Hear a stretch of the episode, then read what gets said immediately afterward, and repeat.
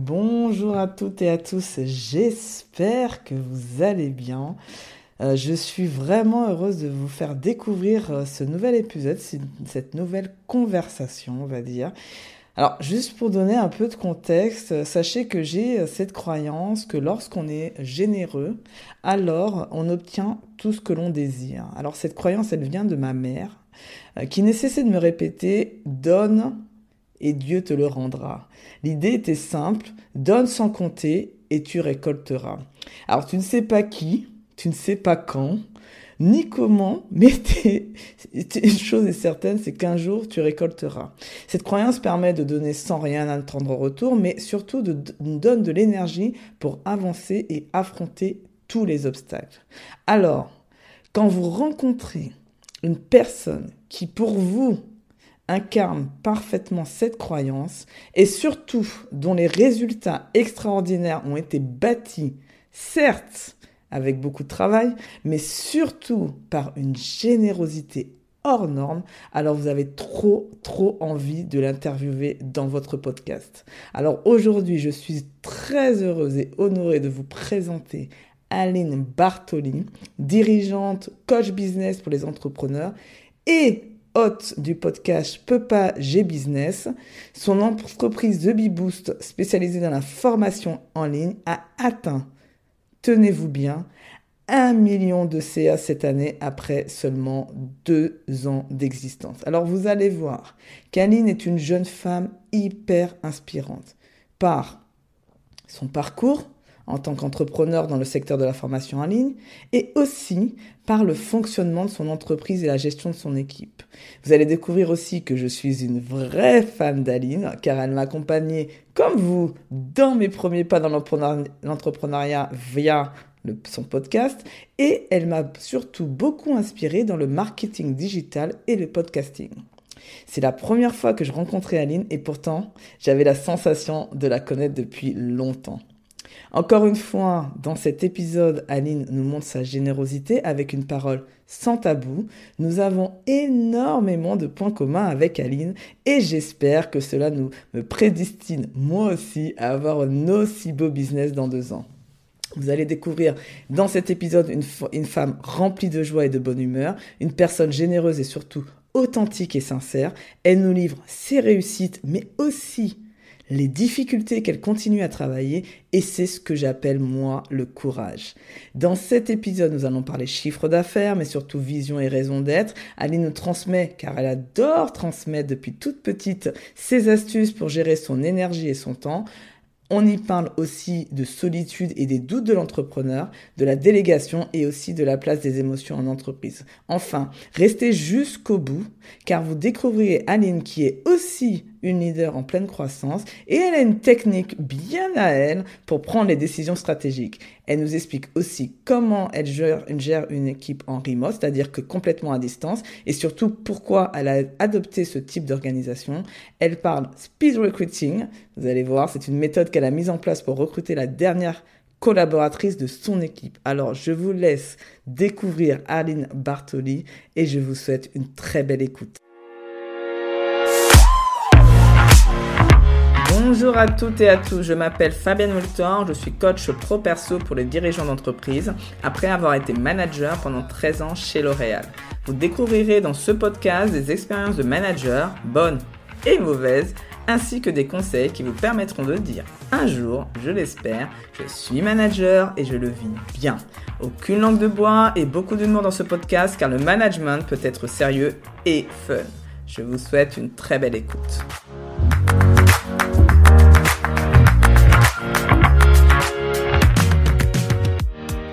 Bonjour Aline, euh, je suis, euh, comme vous savez, une groupie face à euh, quelqu'un, voilà, vous, savez, vous rencontrez quelqu'un que vous admirez énormément et elle est devant vous. Devinez avec qui je suis. Je suis avec Aline Bartoli de The Bee Boost. Et merci, merci mille fois d'avoir accepté mon invitation. Aline, comment vas-tu? Bah écoute, là depuis à peu près 5 secondes, mes chevilles enflent, enflent, enflent. bah, je, suis d'autant plus ravie d'être là. Merci Fabienne, merci pour ton invitation. Et bonjour tout le monde. Donc, euh, on va connaître. Alors, euh, Aline va se présenter. Alors, pourquoi je connais bien Aline? Simplement parce que euh, je suis son podcast depuis un an. Donc, elle est comme vous l'êtes pour moi dans mes oreilles depuis un an.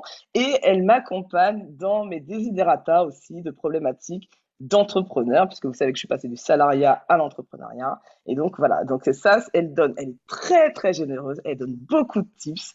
Euh, vraiment, euh, c'est incroyable. C'est la première fois que je vois quelqu'un qui donne autant de contenu gratuit. Donc, je vous invite à la découvrir sur les réseaux sociaux. Elle est très présente sur Instagram. Mais là, elle va vous nous dire un peu plus qui elle est et comment elle est arrivée aujourd'hui entrepreneuse.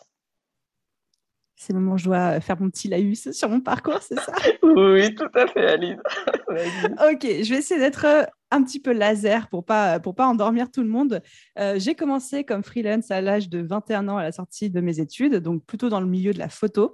D'ailleurs, je travaille pour des grands groupes comme L'Oréal, par exemple, comme retoucheuse photo, beaucoup.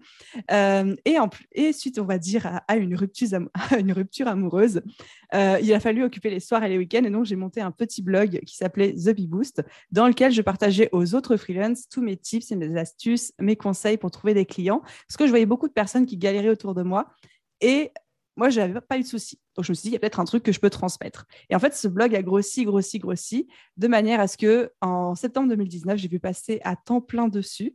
Euh, j'ai suivi une formation à ce moment-là de coach professionnel et je suis devenue coach business, que je suis toujours aujourd'hui. Et donc, je fonctionne principalement, euh, je me fais connaître avec les réseaux sociaux, j'ai un podcast également et surtout, je fais énormément de formations en ligne. Pour le moment, c'est euh, mon business model.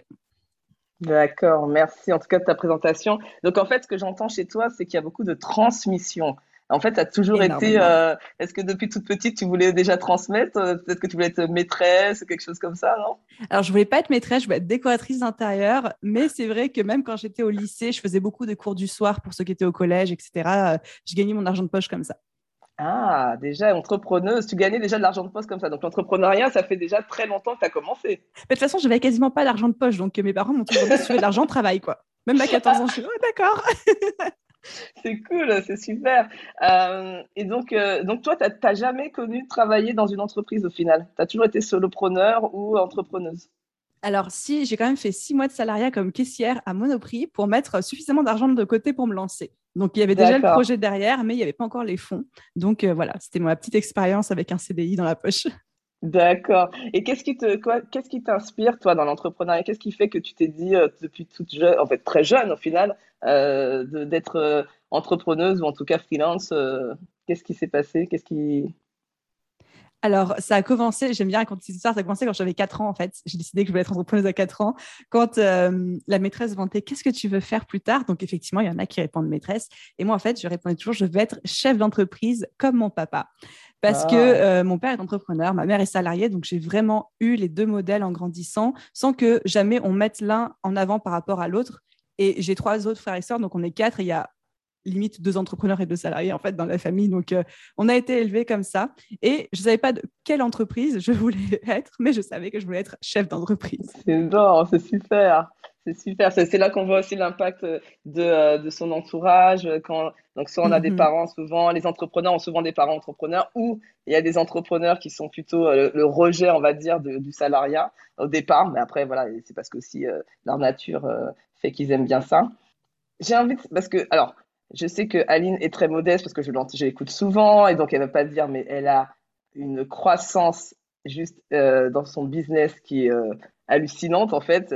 Je pense en plus qu'il faut, peut faire rêver des gens et donc il faut pas oublier le travail derrière. On va en parler. C'est quoi aussi l'impact sur la vie personnelle? Qu'est-ce que ça signifie aussi d'avoir un business qui croit beaucoup? Mais est-ce que tu peux nous donner un petit peu quelques chiffres justement sur ton équipe, sur euh, comment tu as grossi, en combien de temps? Est-ce que tu peux nous en dire un peu plus sur, euh, sur ça, s'il te plaît?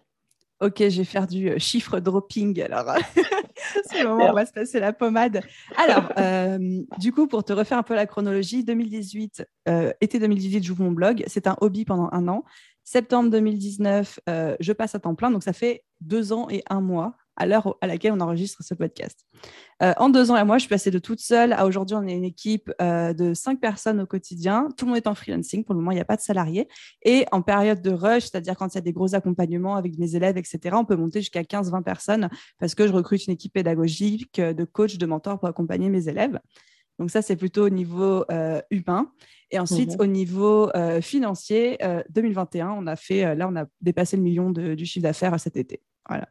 Waouh, je l'ai entendu, j'ai dit c'est à peine croyable parce que je crois que l'année dernière, tu étais aux alentours de 400 000, quelque chose comme ça. Euh, Alors l'année dernière, euh, en... oui, l'année dernière, on était à 350 000 exactement. Ouais, quand tu nous avais donné les chiffres, en tout cas, ce que tu nous avais partagé, tu étais aux alentours de ça. Et là, je me suis dit, punaise, en, une année, elle est déjà passée à million. Donc voilà, beaucoup, beaucoup, une forte, forte croissance.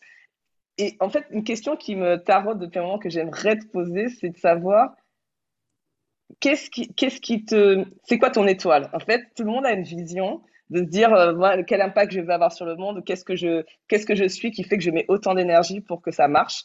Et moi, j'aurais bien voulu savoir c'est quoi ton étoile et euh, après quoi tu cours toi? Bah écoute, c'est une très bonne question et je vais essayer d'y répondre le plus franchement possible. Euh, déjà, je suis une nana qui adore le challenge, la compétition et voir jusqu'où je peux aller. Donc en fait, c'est même pas tant une question d'argent, même si évidemment ça fait plaisir de gagner de l'argent, personne ne te dira le contraire, mais c'est plus une question de OK, jusqu'où je peux aller et où est-ce que je vais me prendre un mur? Et pour l'instant, il n'y a pas de mur, donc on continue. Tu vois donc, il y a une première notion de, ah. challenge. Il y a une deuxième notion d'impact. Je suis quelqu'un qui, euh, qui, a une personnalité qui aime euh, voir l'impact qu'elle peut avoir sur les gens, mais en termes d'impact bénéfique. J'aime voir que je peux inspirer. J'aime voir qu'il y a des gens qui peuvent changer de vie, qui peuvent être plus heureux à leur tour, qui peuvent impacter d'autres personnes à leur tour. Je pense que quand on coach, quand on est dans ce genre de choses, c'est ce qu'on recherche. Et donc, euh, ça, ça me motive et ça me drive énormément au quotidien.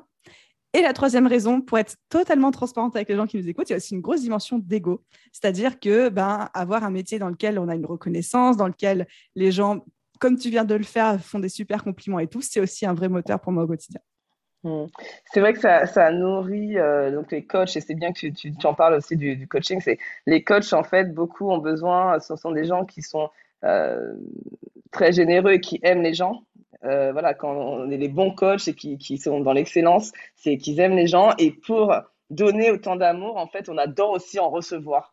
Euh, et c'est vrai que bah, ça passe par la reconnaissance ou pas par l'impact qu'on peut avoir sur, sur les personnes. Et ça, c'est euh, vrai que voilà, c'est pour moi le plus beau métier du monde parce qu'il y, y, a cette dimension-là euh, qui est forte. Donc, merci en tout cas de, de, de ta sincérité. Et donc, euh, là, ce que j'entends dans ce que tu dis, c'est euh, ok, tu as trois leviers de motivation qui sont très très euh, effectivement inspirants et qui te donnent envie d'avancer.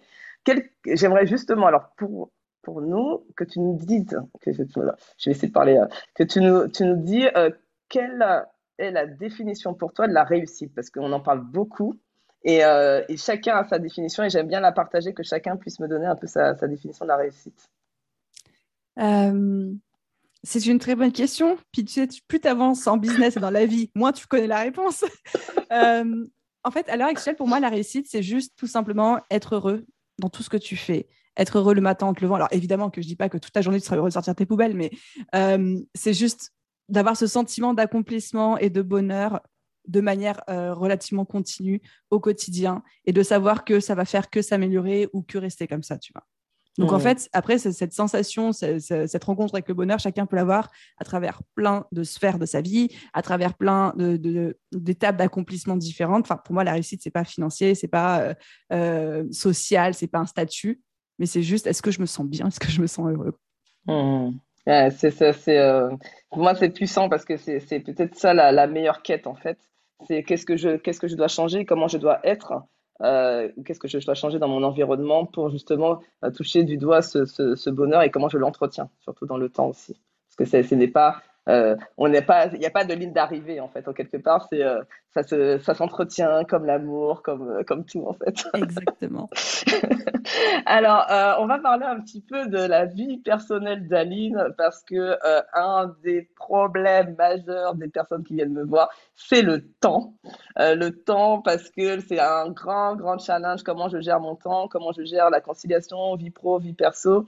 Et j'aimerais bien savoir si tu avais toi-même, parce que en plus, ce qui est bien, c'est que quand tu as, tu as, euh, tu as dû mettre en place, à mon avis, très rapidement des solutions, parce que sinon tu n'avais pas de choix, sinon tu mourrais.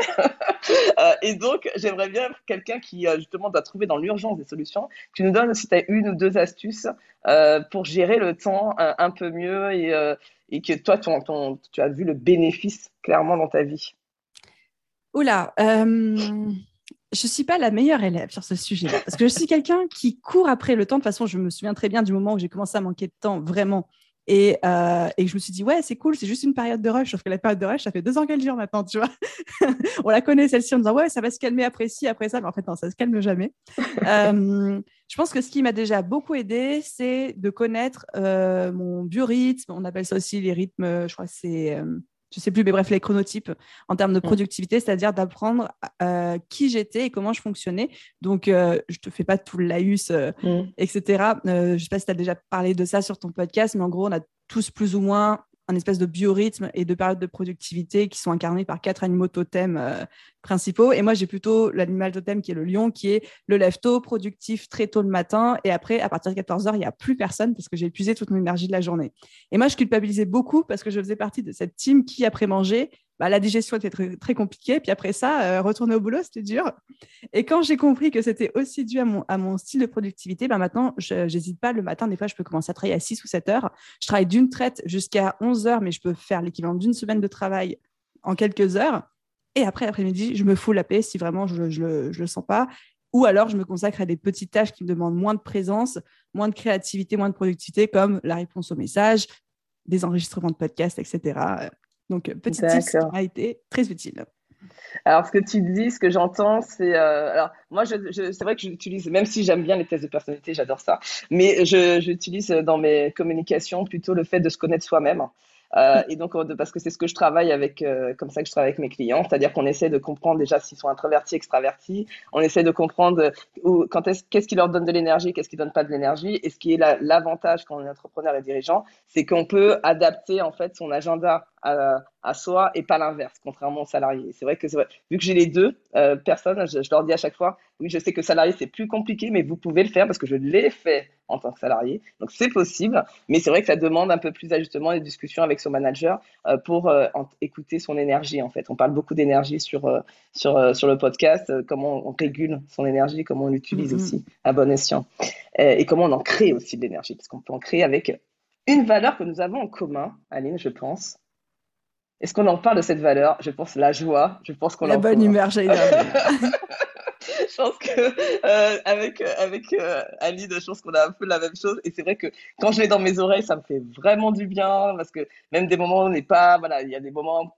plutôt euh, difficiles où on a des questionnements, des doutes, et de rien que d'entendre quelqu'un qui nous dit voilà lâche pas, vas-y, et qui nous donne des conseils sur ça, c'est c'est juste top. C'est ce que j'essaie de faire moi avec mon audience, mais sur le management on peut parler un petit peu de. Euh, donc, tu as parlé un peu de pic qui a duré deux ans, toi. Donc, toi, tu n'as pas euh, le truc où tu te dis comment je régule l'agenda, comment je régule mon, mon agenda. C'est-à-dire que comment tu fais pour. Euh, justement, tu, l'as fait pendant deux ans, donc aujourd'hui, tu fais autrement. Donc, tu, vois, tu mets toutes tes tâches fortes, ce que je comprends, qui nécessitent de la réflexion, c'est ça le début de journée. Et puis l'après-midi, tu fais des choses plutôt qui te font, qui te font plaisir.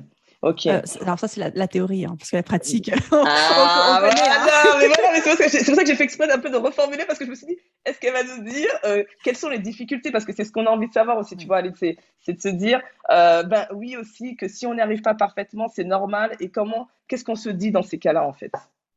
Bah, la théorie, c'est ça. En pratique, évidemment qu'on ne peut pas tenir tout, le temps. Peut-être que j'arrive 50% du temps à tenir sur l'organisation, mais tu as toujours des imprévus, tu as toujours des personnes importantes qu'il faut que tu appelles, mais elles sont disponibles que le matin. Puis toi, tu peux pas dire Ah non, par respect pour mon euh, chronotype, on ne pourra pas s'appeler. Donc, évidemment que c'est toujours bousculé. Je pense que j'ai appris, un, à lâcher prise par rapport à ça, et surtout, deux, à arrêter de culpabiliser devant une to-do list qui n'est pas toute cochée avant la fin de la journée parce que clairement, moi, je mets dans ma to-do list tout ce que je dois faire pour ne pas oublier. C'est plus un pense-bête, mais quand tu la lis, c'est impossible en 24 heures de faire tout ça, tu vois. Et ça, au début, j'avais beaucoup de culpabilité. Là, en ce moment, je l'ai moins. Alors, ça m'est quand même un peu chier avec, quand je vois tout ce que j'ai à faire, clairement. mais je sais qu'à la fin de la journée, ce ne sera pas tout coché. Et j'essaye de me dire quelle est la priorité ou quelles sont les trois priorités aujourd'hui. Je les traite et le reste, ben, ce sera quand je pourrai. Et des fois, bah, ça engendre des frustrations chez d'autres personnes qui attendent un retour de ma part. Mais je pense qu'à un moment, on peut pas, on, peut pas tout faire, il faut accepter. Et surtout, il faut faire attention à soi-même. Et parce que justement, après la période de rush de deux ans, je me suis un petit peu fatiguée, j'ai eu un gros coup de pompe pour ne pas l'appeler autrement. Et, euh, et ça m'a fait pas un peu peur, mais disons que c'était un bon rappel à l'ordre dont j'avais besoin.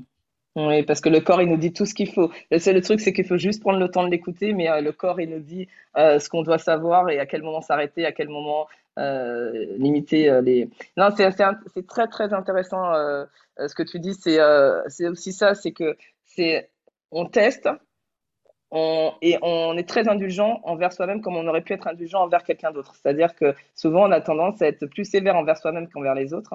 Et, et donc de, de, repenser qu'en fait on est une personne et de se parler comme si on parlait à quelqu'un d'autre, en quelque part. C'est-à-dire se dire, c'est que tu as quand même essayé, tu as 50%.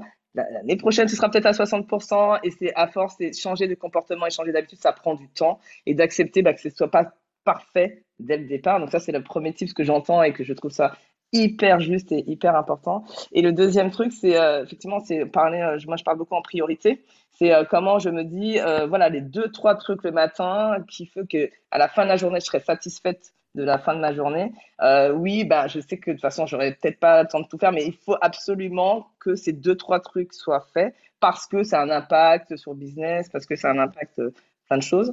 Donc, donc voilà. Donc ça, c'est c'est hyper hyper important je vais parler d'un autre sujet qui est, euh, qui est toujours pour la vie personnelle, c'est autour de la solitude, parce que c'est quelque chose que les entrepreneurs aussi, beaucoup d'entrepreneurs sont seuls.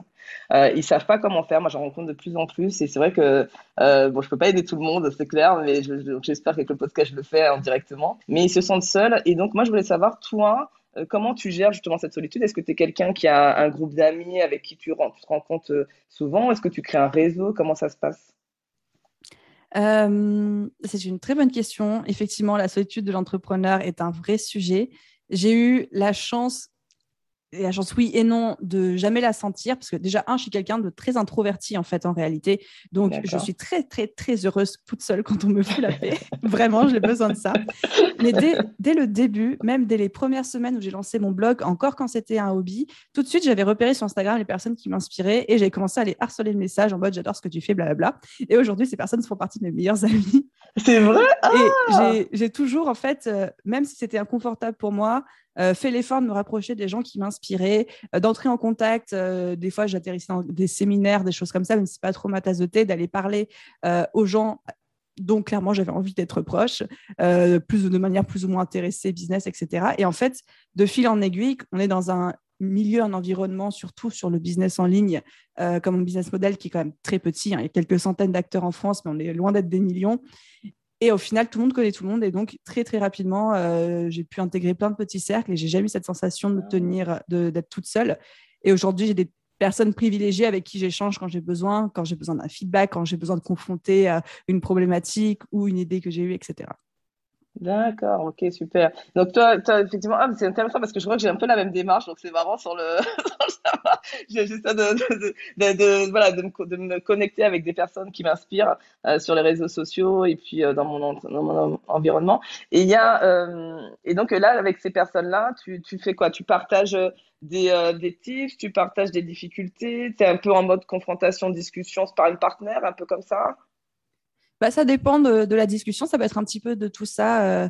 Alors, euh, il y a un moment, on avait euh, cadré un petit peu ce genre de discussion, c'est-à-dire que j'avais dit avec trois autres copines entrepreneurs, OK, on va faire un mastermind, donc ça s'appelait le premier dimanche de tous les mois pendant trois heures. On avait cadré, on timait le temps, une personne exposait sa problématique, euh, les autres euh, essayaient de lui répondre et tout, puis après on passait à la suivante.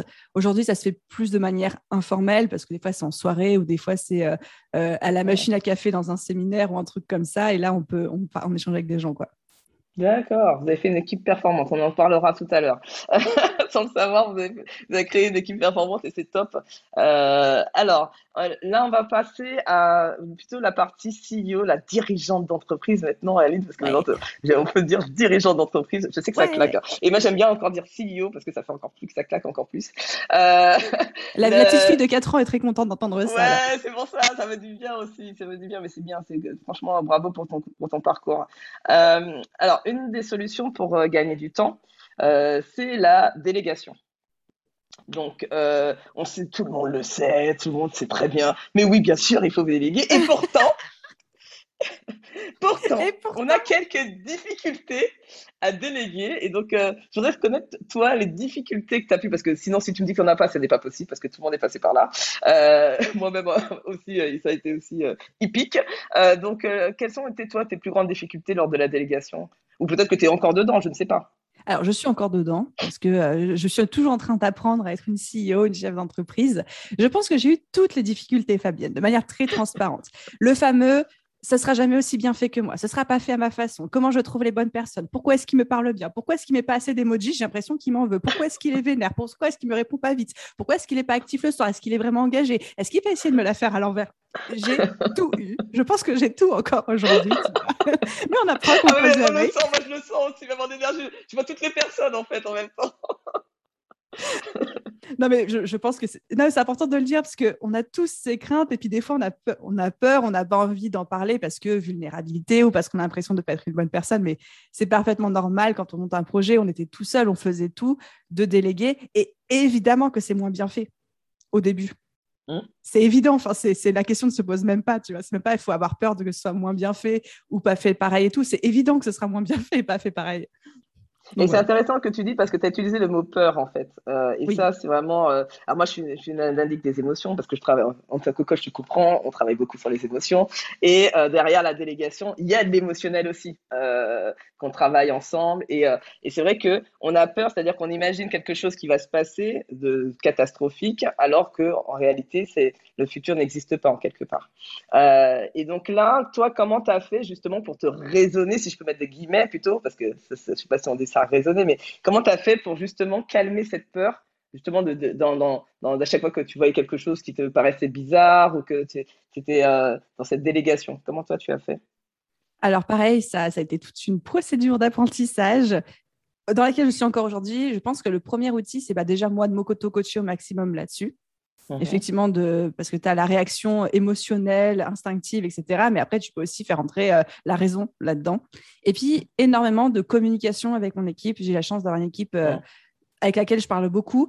Et je leur dis toujours, euh, on fait des calls mensuels très régulièrement, euh, euh, enfin, bah, du coup, mensuellement, avec eux et en individuel. Et je leur dis toujours, il y a une partie de ce call qui est dédiée au feedback que vous avez à me faire parce que je suis en processus d'apprentissage, d'être une chef d'entreprise, d'être une leader. J'ai besoin que vous me fassiez du feedback, qu'il soit négatif, qu'il soit constructif, qu'il soit positif. Et ça, ça m'aide beaucoup. Et moi, de mon côté, je me permets de communiquer aussi. Par exemple, je dis, bah, tu vois, quand tu as fait telle action, je sais que tu l'as fait pour le bien de l'entreprise, parce que si, parce que ça, mais moi, voilà comment ça m'a fait sentir. Alors, c'est ma faute, c'est mes blocages, mais je tenais à te le communiquer et tout. Mm. Et du coup, en fait, la personne, des fois, d'elle-même, elle va trouver une autre solution, une autre manière de faire ou faire plus attention la prochaine fois. Euh, je dis n'importe quoi, tu vois un exemple tout bête qui s'est passé, euh, que je cite assez souvent parce que ça nous fait rire maintenant. Euh, j'ai une business manager aujourd'hui qui, qui est ma chef de projet, en fait, qui, qui gère tous les projets de l'équipe, etc., qui, elle, au point de vue de personnalité, et c'est bien parce que c'est son boulot, c'est ce qu'on lui demande, c'est que le moins de petits projets dont je vais lui parler, ne serait-ce qu'à l'oral ou dans un vocal WhatsApp entre deux racontages de vie perso, le lendemain, je me connecte, je suis sûre que ça va être dans le logiciel de gestion de projet avec des dates, des timelines, elle aura, elle aura assigné les tâches, etc.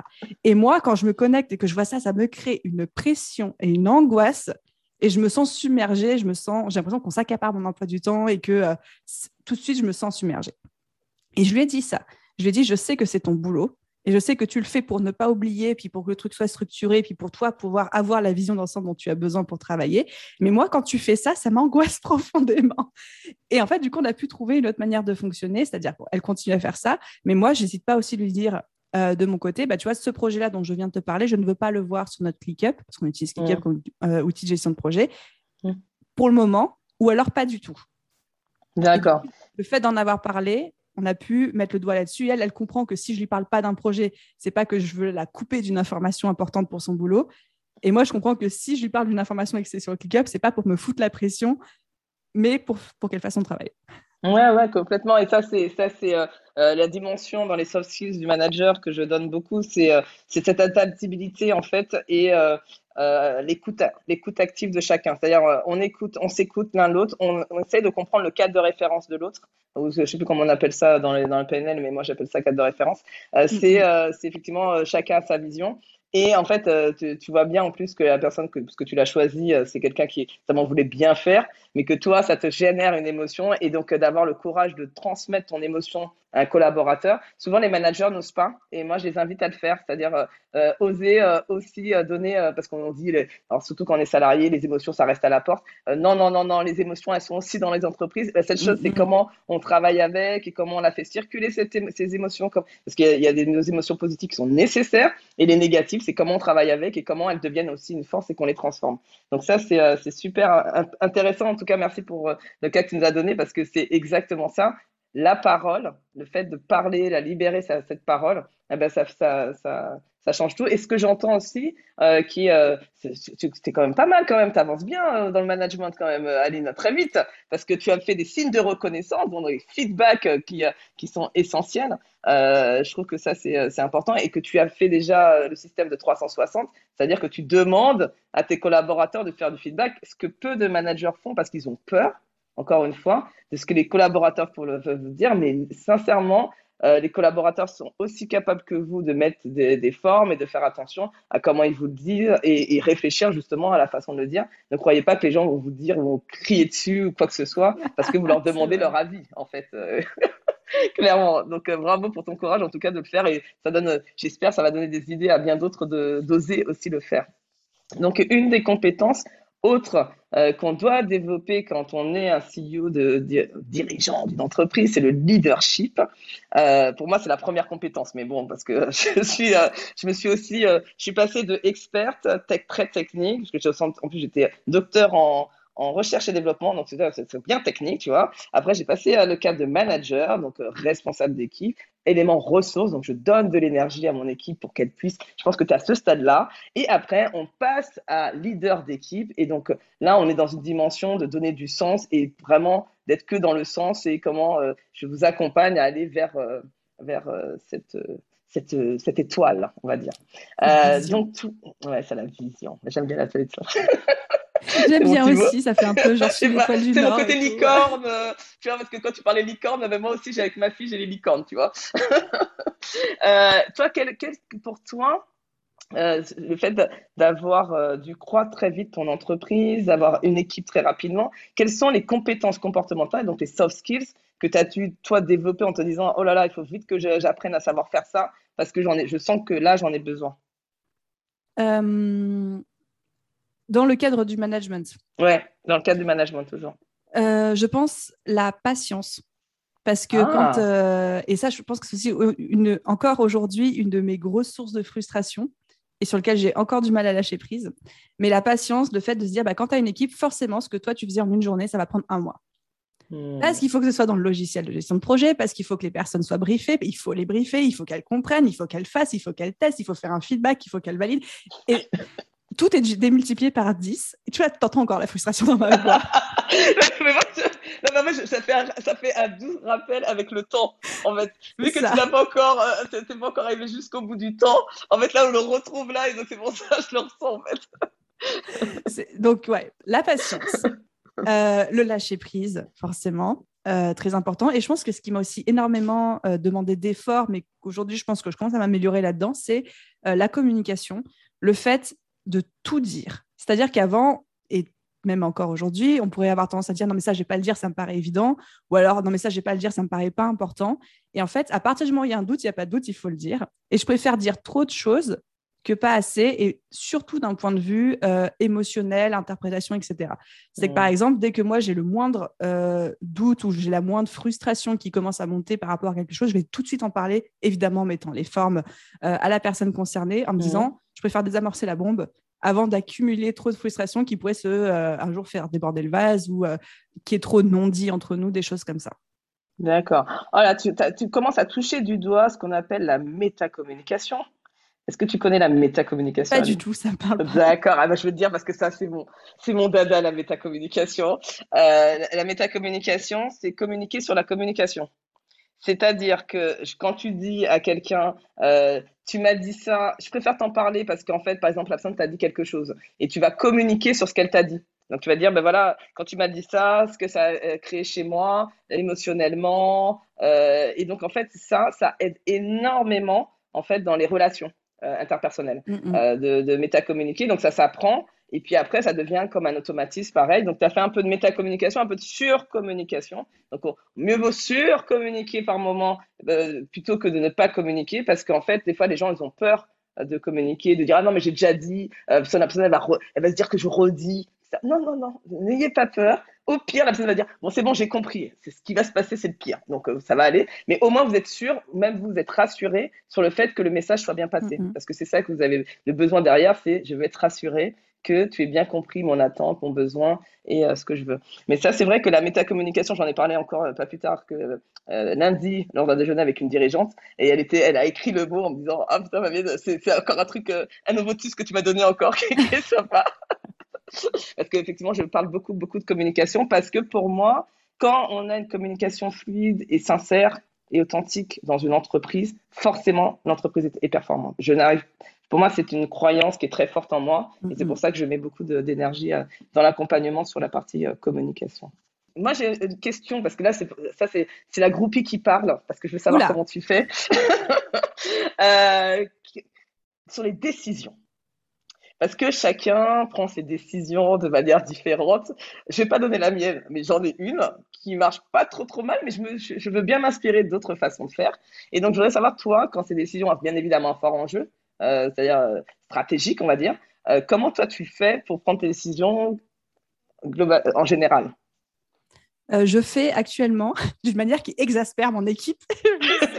j'arrête pas oh de m'excuser, mais c'est ce qui ah fonctionne bien pour moi jusqu'ici. c'est que je fonctionne complètement à l'instinct. c'est-à-dire que tu vas me balancer une décision à prendre. S'il n'y a pas de deadline urgente, s'il y a une deadline urgente, je tranche.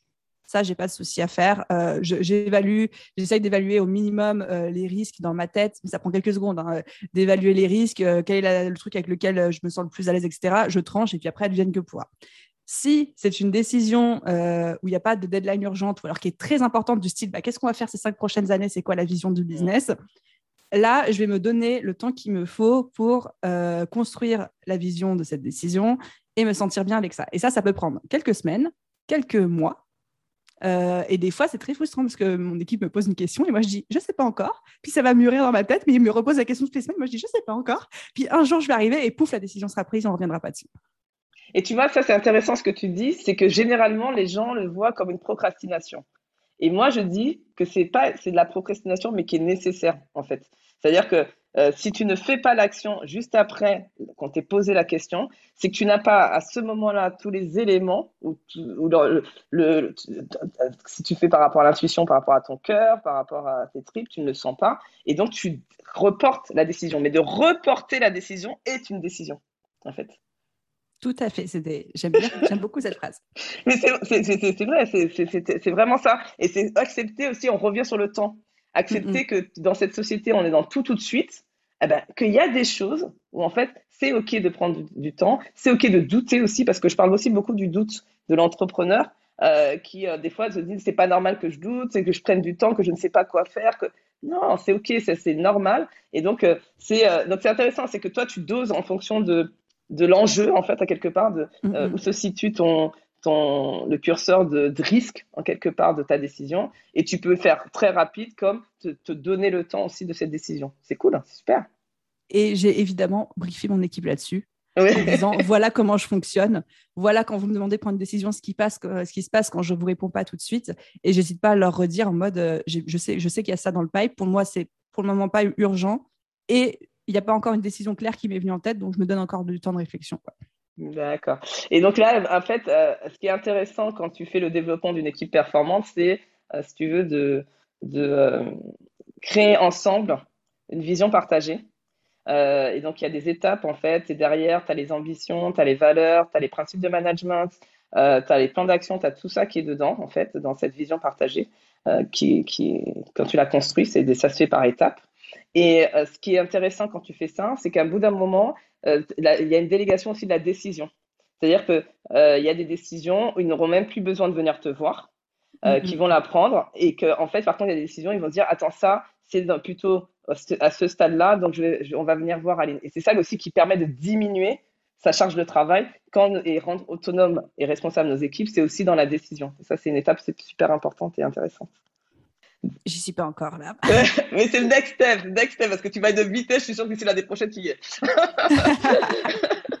tu vas tellement vite. Euh, alors, euh, alors, moi, j'ai une question par rapport à la leader. Maintenant, on va passer à la leader d'équipe qui est euh, sur parce qu'il y a deux, deux sujets qui m'inspirent parce que tu m'as inspiré alors c'est pour ça que je le dis et que j'aimerais bien avoir ton, ton avis c'est sur un sur le recrutement et, deux sur la gestion d'une équipe en remote donc ça c'est les, deux points que j'aimerais bien aborder avec toi donc je sais que le recrutement, en plus, tous mes clients ont ce problème-là en ce moment. Euh, alors, ils sont peut-être aussi sur des domaines un peu tendus, donc il y a des domaines plus ou moins tendus, mais en tout cas, les miens sont sur des domaines tendus. Et euh, ils en viennent euh, à avoir peur même de recruter. parce que justement le risque que la personne déséquilibre l'équipe, que ça crée encore plus de choses, et tu as besoin en même temps parallèle d'embaucher pour pouvoir grandir. Donc, euh, tu vois, tu es un peu entre les deux. Quoi. Et, donc, toi, comment toi, tu, je voudrais bien que tu nous partages comment tu réalises tes recrutements et quel, comment tu as pu te raisonner, toi, par rapport justement au risque de recruter? Euh, alors, je pense que j'ai la chance d'être dans une thématique, dans un milieu et dans un business model où en fait, il n'y a pas tous ces énormes enjeux qu'on peut retrouver aujourd'hui dans des, dans des entreprises physiques ou dans des grosses entreprises. C'est-à-dire qu'aujourd'hui, j'ai une, une, grosse communauté de gens qui sont des freelances et des entrepreneurs. Donc, en fait, je recrute dans ma communauté. Je recrute des gens qui me connaissent déjà. Euh, les gens qui bossent avec moi, dans un premier temps, sont toujours freelance. Même si euh, s'il y a une volonté de passer en salariat dans les six mois, un an, c'est dit tout de suite dès le début de manière très transparente.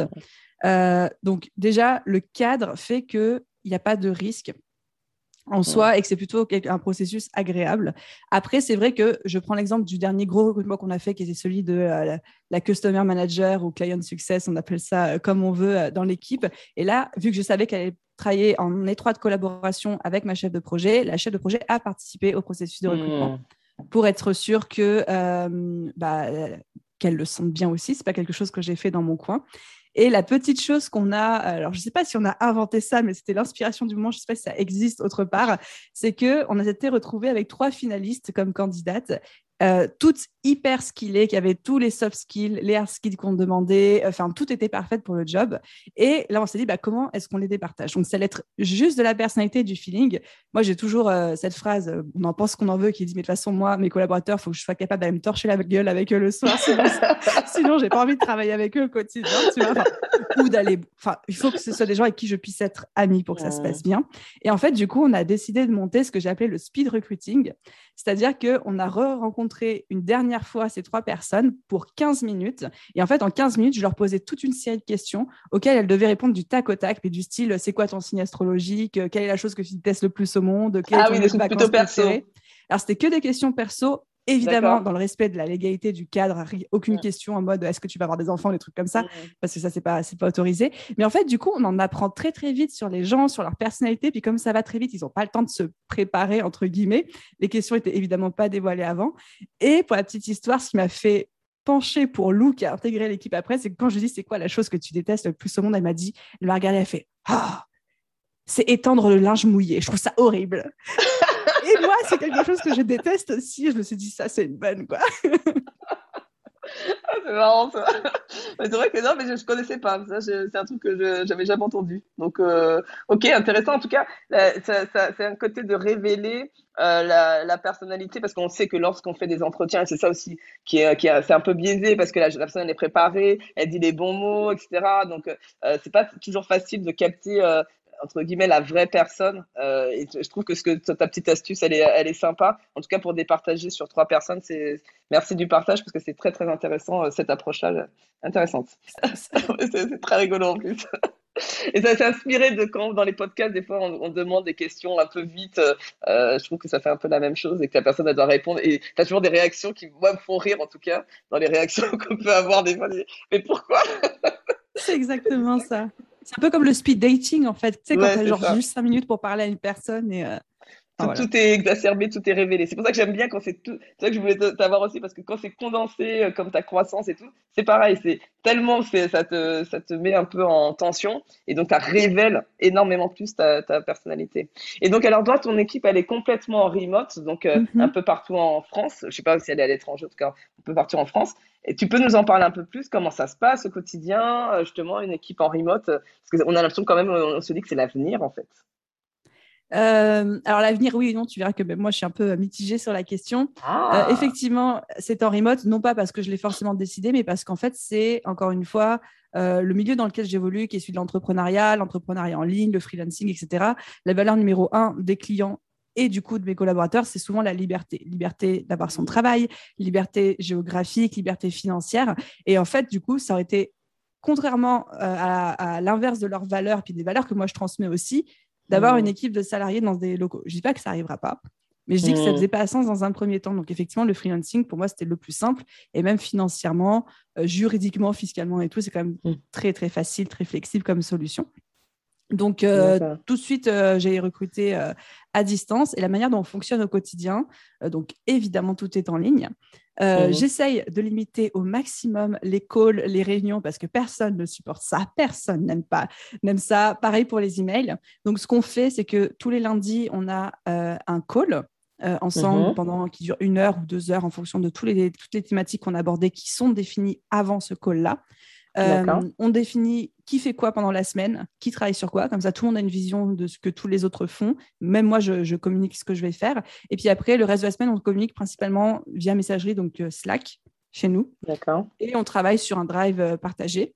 Et à la fin de la semaine, le vendredi après-midi, chacune remplit de manière euh, autonome son bilan hebdomadaire où elle dit bah, voilà ce que j'ai fait, voilà les difficultés que j'ai eues, voilà ce que je prévois de faire la semaine prochaine. Et c'est ce fameux bilan hebdo qu'on lit avant la réunion du lundi pour débriefer ensuite ensemble. Évidemment, s'il y a besoin de se voir sur un sujet précis ou qu'il y a une urgence ou quoi, là, on est capable de s'appeler, de, d'organiser des calls ou de communiquer en direct sur la messagerie. Mais vraiment, pour moi, c'est un seul call par semaine et le reste du temps, c'est, euh, c'est euh, messagerie, etc. D'accord, donc il y a une certaine euh, degré d'autonomie, en tout cas, que tu as donné aussi à tes équipes. Mais ces personnes qui sont en freelance, est-ce qu'elles, sont, elles travaillent 100% pour toi ou est-ce qu'elles ont aussi d'autres clients en plus de toi? Elles ont d'autres clients et ça fait aussi partie de ma culture d'entreprise en fait. Étant donné qu'on accompagne les entrepreneurs au quotidien, ça ferait pas sens pour moi d'avoir quelqu'un, en tout cas pour le moment, des personnes qui sont 100% avec moi, qui perdent en fait ce côté de qu'est-ce que c'est d'être entrepreneur, d'avoir des projets clients, etc. Euh, surtout que c'est des gens qui sont au contact de, nos clients et de notre communauté. Donc en fait, mhm. en tout cas, moi, mon, souhait, c'est vraiment qu'elle soit au maximum à 80% avec moi et qu'elle garde 20% de euh, side project ou side business à côté. Aujourd'hui, on est plus sur du 50 ans. D'accord, ok. parce que j'ai vu que ce terme-là qui vient, le side, euh, side business, side project, etc., euh, ce côté, euh, c'est un peu la même chose sur, juste une petite aparté, sur le, salariat où de plus en plus de dirigeants ont, ont bien compris que la personne, elle peut avoir une activité à côté. Et ça ne veut pas dire, en fait, que tu, que tu vas être moins engagé ou moins investi dans ton boulot au quotidien. Ça veut juste dire qu'en fait, ce que tu vas faire à l'extérieur, ça va aussi nourrir ton job aussi. Euh, est-ce que tu vas voir autre chose? Tu vas voir d'autres personnes? Ça te crée du réseau autre part? Et en fait, tu peux l'emmener. Et c'est une force, en fait, quand on a quelqu'un qui a plusieurs projets internes et externes à l'entreprise. Et ça, ça commence à venir, mais ça vient trop doucement pour moi. Mais ça vient. Je le sens que la tendance arrive. Donc, euh, merci en tout cas aux entrepreneurs aussi de, voilà, de, montrer qu'il y a des choses possibles et que ça peut marcher. Donc, il y a aussi des inconvénients. Hein. Comme tu disais, c'est pas tout, euh, tout, facile d'être en remote complètement. Euh, toi, pour toi, ce serait quoi, toi, un inconvénient? Parce que là, on va arriver au terme de l'enregistrement. Mais toi, toi, ce serait quoi? Si tu devais dire un inconvénient du remote Ce serait quoi? La difficulté de communication, parce que communiquer à l'écrit, on n'a pas les émotions, on n'a pas le non-verbal de la personne, et en fait, on tombe très vite dans des interprétations.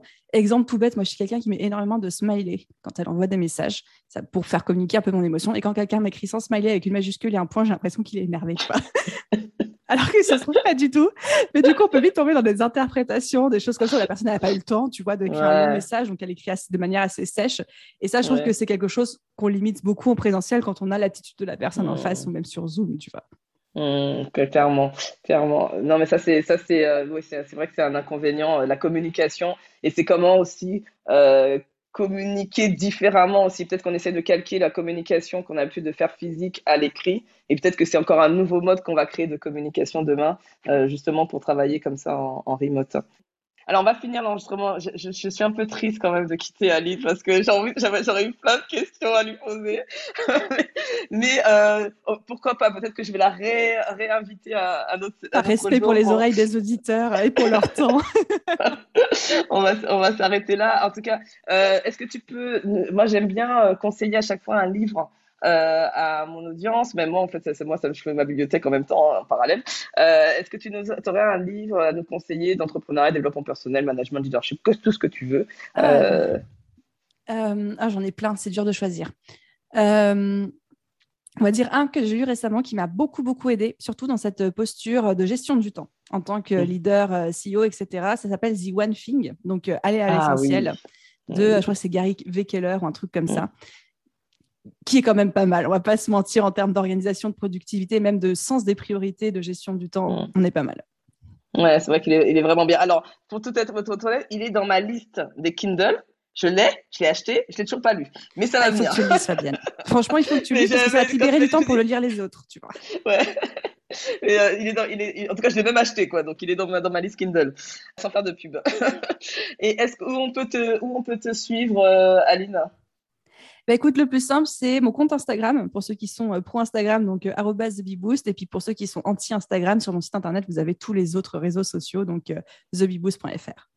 Ok, super. En tout cas, merci. Merci pour ce temps parce que je sais que le temps est important pour toi. Donc, euh, encore plus, je sais qu'il a de la valeur, parce que même moi aussi, il a beaucoup de valeur, euh, le temps. Et, euh, et donc, voilà, j'ai passé un très, très bon moment. En tout cas, j'ai appris plein de choses aussi. Je suis sûre que mon audience, elle doit être ravie de tout ce qu'elle a entendu. Et tu es vraiment une femme aspirante, donc continue. En tout cas, je te dis plein, plein, plein, plein de bonnes choses pour toi et la suite, vraiment. Un grand merci, Fabienne. Puis merci à tous ceux qui ont écouté cet épisode aussi. Voilà, plein de bonnes choses pour vous. Merci, à bientôt cet épisode vous a plu, je vous remercie de me le faire savoir avec un 5 étoiles. Cela m'encouragera énormément. Je compte sur vous pour partager ce podcast à vos collègues, amis managers ou dirigeants d'entreprise. Dernier point, vous connaissez des dirigeants authentiques et bienveillants que vous aimeriez mettre en avant? Proposez-moi, s'il vous plaît, leur nom via mon site internet.